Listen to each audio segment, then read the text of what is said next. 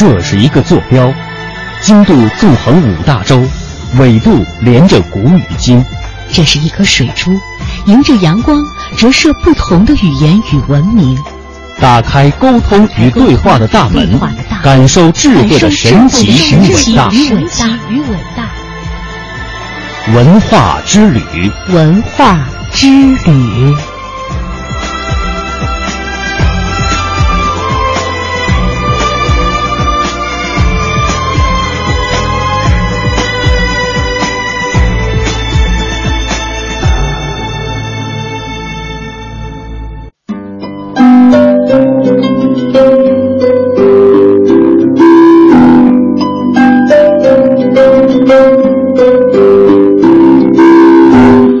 探寻文化渊源，感受文化魅力。听众朋友，大家好，这里是中央人民广播电台香港之声数码广播三十二台的文化之旅节目，我是谢哲，我是曼斯。刚刚过去的是端午节，端午节呢是我们所有中国人纪念伟大的爱国主义诗人屈原的纪念日。那么这一天呢，也和诗歌有关。那么，在近日举行的二零一四中国开封宋韵端午诗会上，余光中先生的《乡愁》以歌曲的形式唱响了。接下来呢，我们就一起来感受一下这首诗被翻唱成歌曲的这个版本。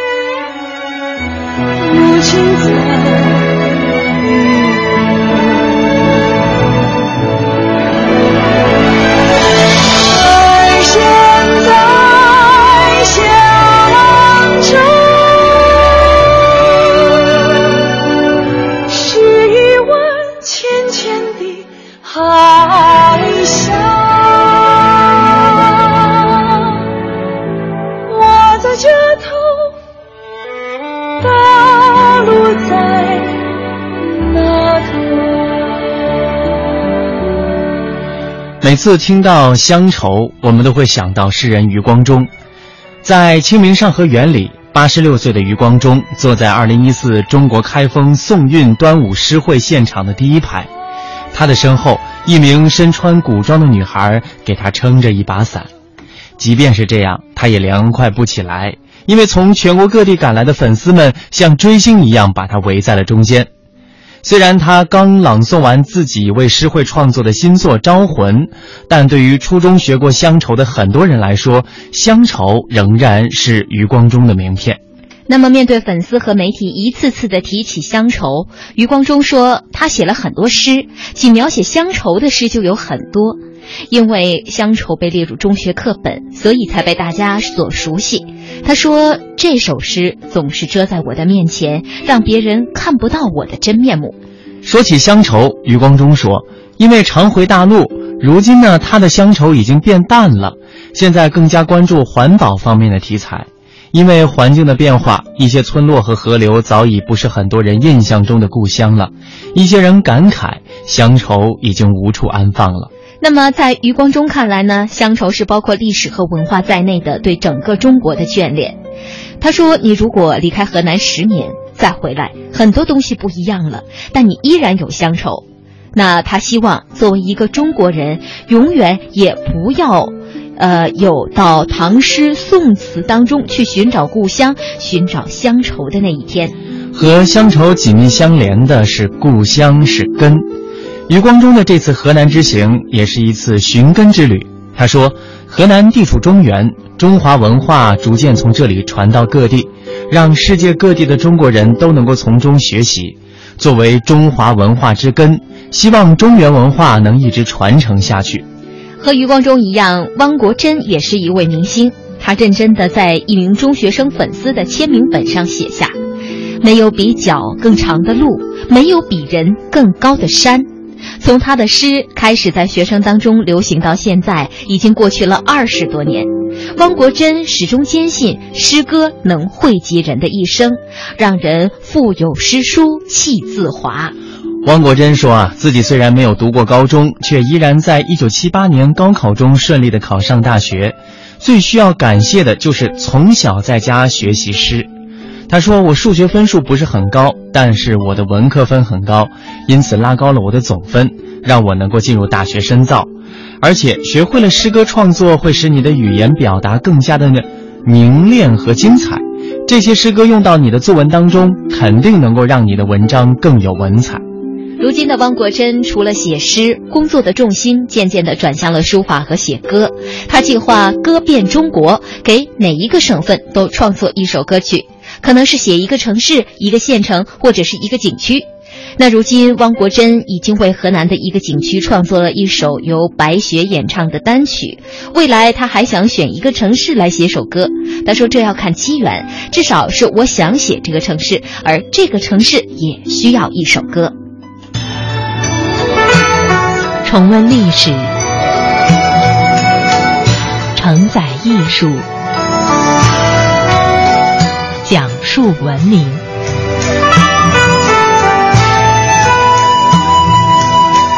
中央人民广播电台香港之声，文化之旅。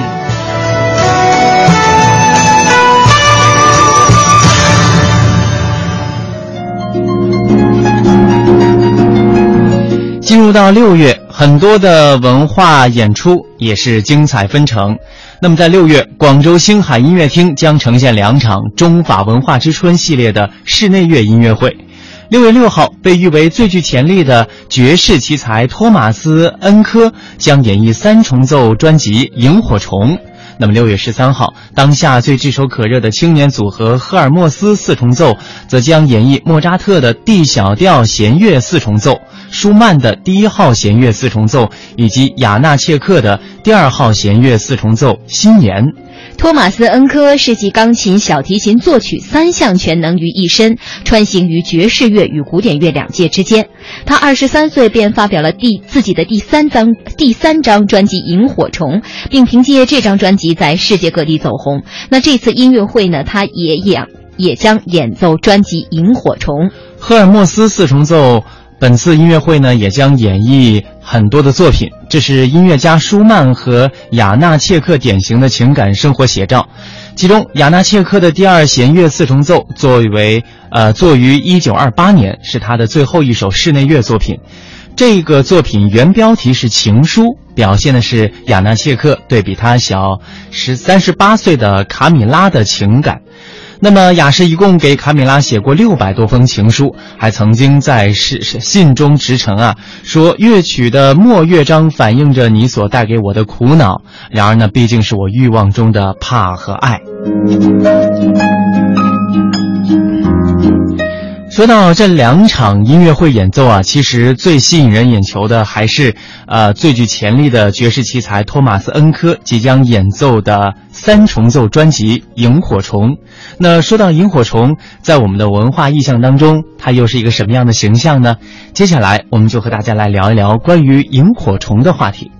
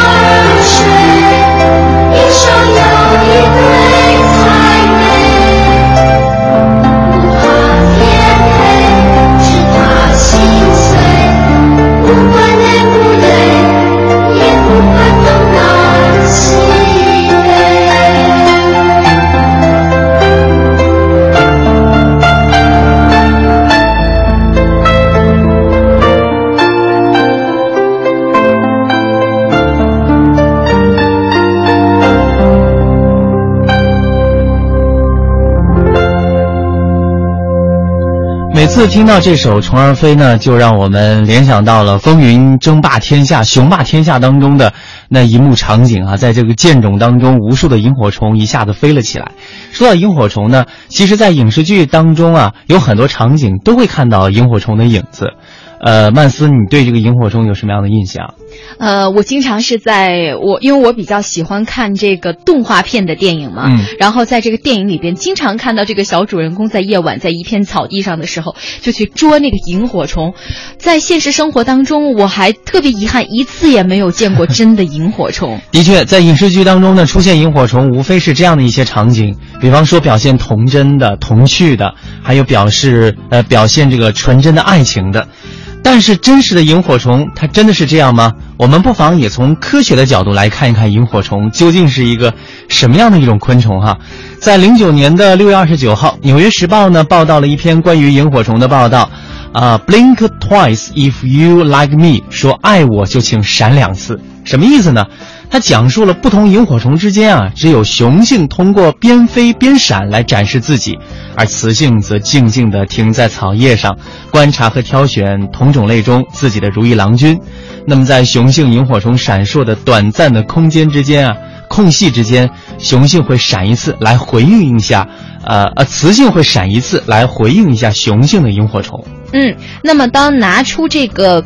闪光笔闪了两次以后呢，一只呃雌性的萤火虫有趣儿的闪了一次，应答了这个 荧光笔哈。嗯，那这萤火虫爱好者唐代诗人杜牧是多次描写了萤火虫，比如在《秋夕》当中，他这样写道：“银烛秋光冷画屏，轻罗小扇扑流萤。”流萤的故事很浪漫，科学家详尽深入的作答，往往是令人们作呕。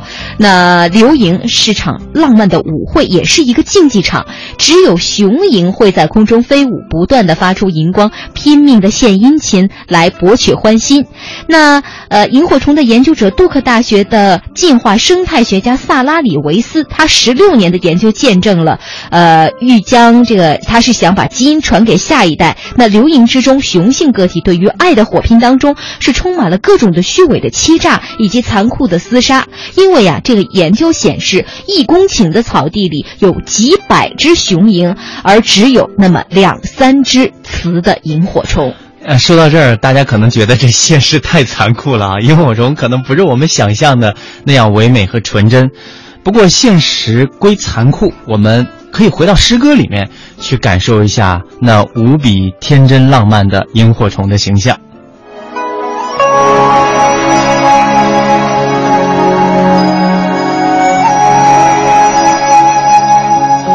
萤在中华传统文化当中呢，有着丰富的内涵，它多次被写进诗作当中，成为文人骚客吟诵的对象。在唐代，咏吟诗以及萤意象有关的诗，突破了前代诗人对于萤物理特性的描绘，被赋予了历史文化甚至人格方面的含义。那么，只有在荒凉的杂草丛丛生的地方才会有萤火虫，故而呢，萤火虫给人的感觉是冷清、荒凉、沉闷以及孤寂。中国古典诗文当中，萤火虫也是以凄凉、荒凉的意象出现的。那么，最早表现草腐而营生的诗是《诗经·幽风·东山》，是这样描写的：“果裸之时，以失于羽。”依偎在世，情呃情效在户，丁壮路长，亦要消行，不可畏也，亦可怀也。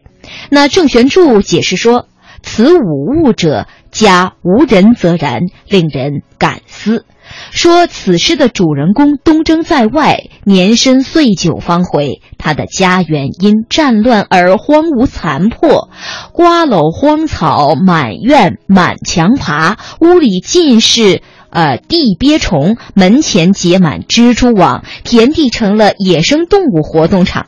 入夜就是萤火虫占领的世界，然而赢就成了家败元破之事与感伤忧怀之情的自然符号。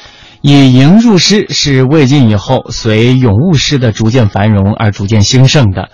在唐代以后，随着诗歌创作与理论批评的空前繁荣，咏物诗也达到了新的高度。咏萤诗以及与萤意象有关的诗，突破了对萤物理特性的描绘，赋予了历史文化甚至人格方面的含义，给它注入了新的生命力，使萤作为一种母题意象得以延续传承，被后世的诗人反复的吟诵和歌唱。《全唐诗》当中写到萤意象的有二百四十五处之多，使用过萤意象的诗人大约有九十多位。比较多使用萤意象的诗人有李白、杜甫、钱起、李贺、白居易，还有贾岛、李商隐等等。其中呢，这个元元贞啊，他大约用了十一次；杜甫呢，大约有十次；钱起大约有九次；还有许浑、李商隐大约有八次；李白、李贺还有白居易大约有七次。那根据上述统计可以知道，大量的以萤入诗应该是中唐以后。那这是因为啊，萤的某些特性、典故与那个时代的社会情绪相契合。唐诗当中的萤意象，深含着诗人心中的灵光，隐现着时代的去上，沉淀着深厚的传统文化基因。纵观唐诗当中描述的萤意象，主要表现在。光明与希望的使者萤火虫有发光器，自身可以发光。虽然这光芒微弱昏暗，但在暗夜里仍带给人光明、温暖和希望。是的，那么在入唐以后啊，从描写萤火虫的这一物理特性入手，对其寄予喜爱、赞美之情的，比方说像骆宾王的《秋晨同淄川毛丝马丘九咏秋萤》，当中有这样的诗句。欲求分镜夜，金萤照晚凉。寒灰凝泛月，带火窃凝霜。散彩迎虚疏，飘花绕洞房。下为如不倦，当解惜余光。在这首诗当中，用寒灰、带火、散彩、飘花这些美好的词语，表现萤火虫带光飞行的形象。字里行间充满了诗人对于萤火虫的喜爱之情。那最后一句更是把这种怜惜之情直白地袒露出来。唐代郭震的《咏萤》是这样说的：“秋风凛凛月依依，飞过高吴影里时。楚岸若教同众泪，世间争得有人知。”可见萤火虫即便处在暗处，也能够让人知道。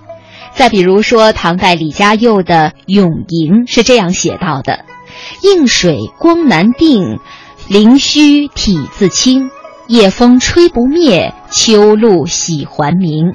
向逐仍分艳，投书更有情。犹将流乱影，来此傍岩吟。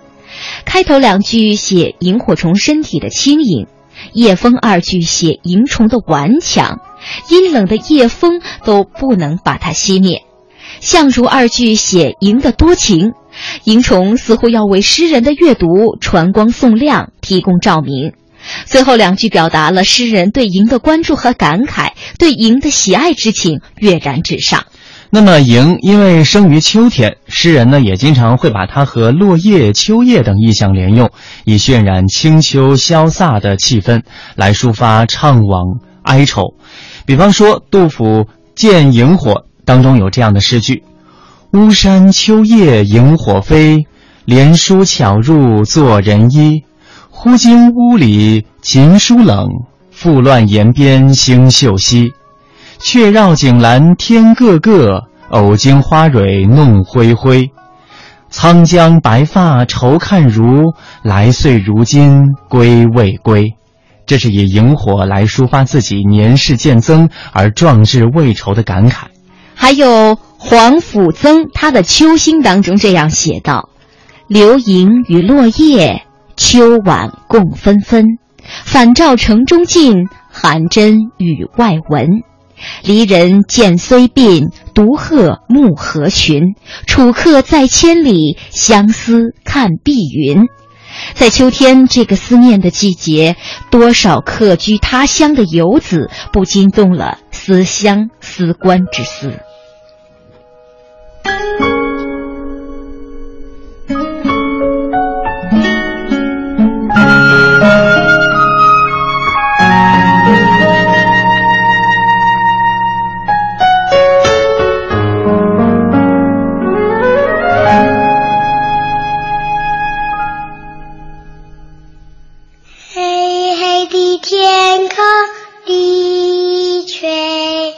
亮亮的繁星相随虫儿飞虫儿飞你在思念谁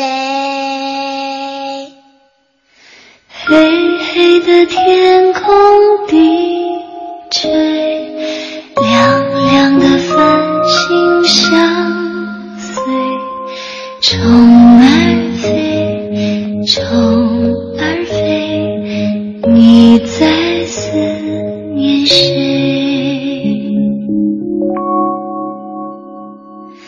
天上的星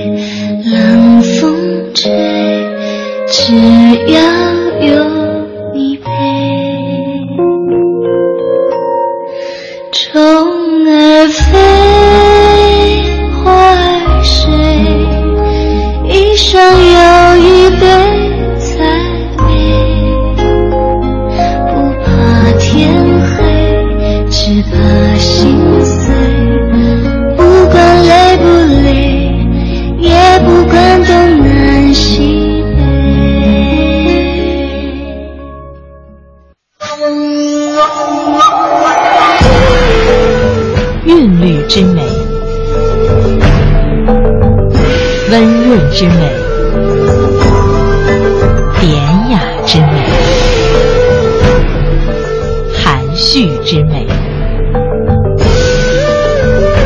中央人民。广播电台香港之声，文化之旅。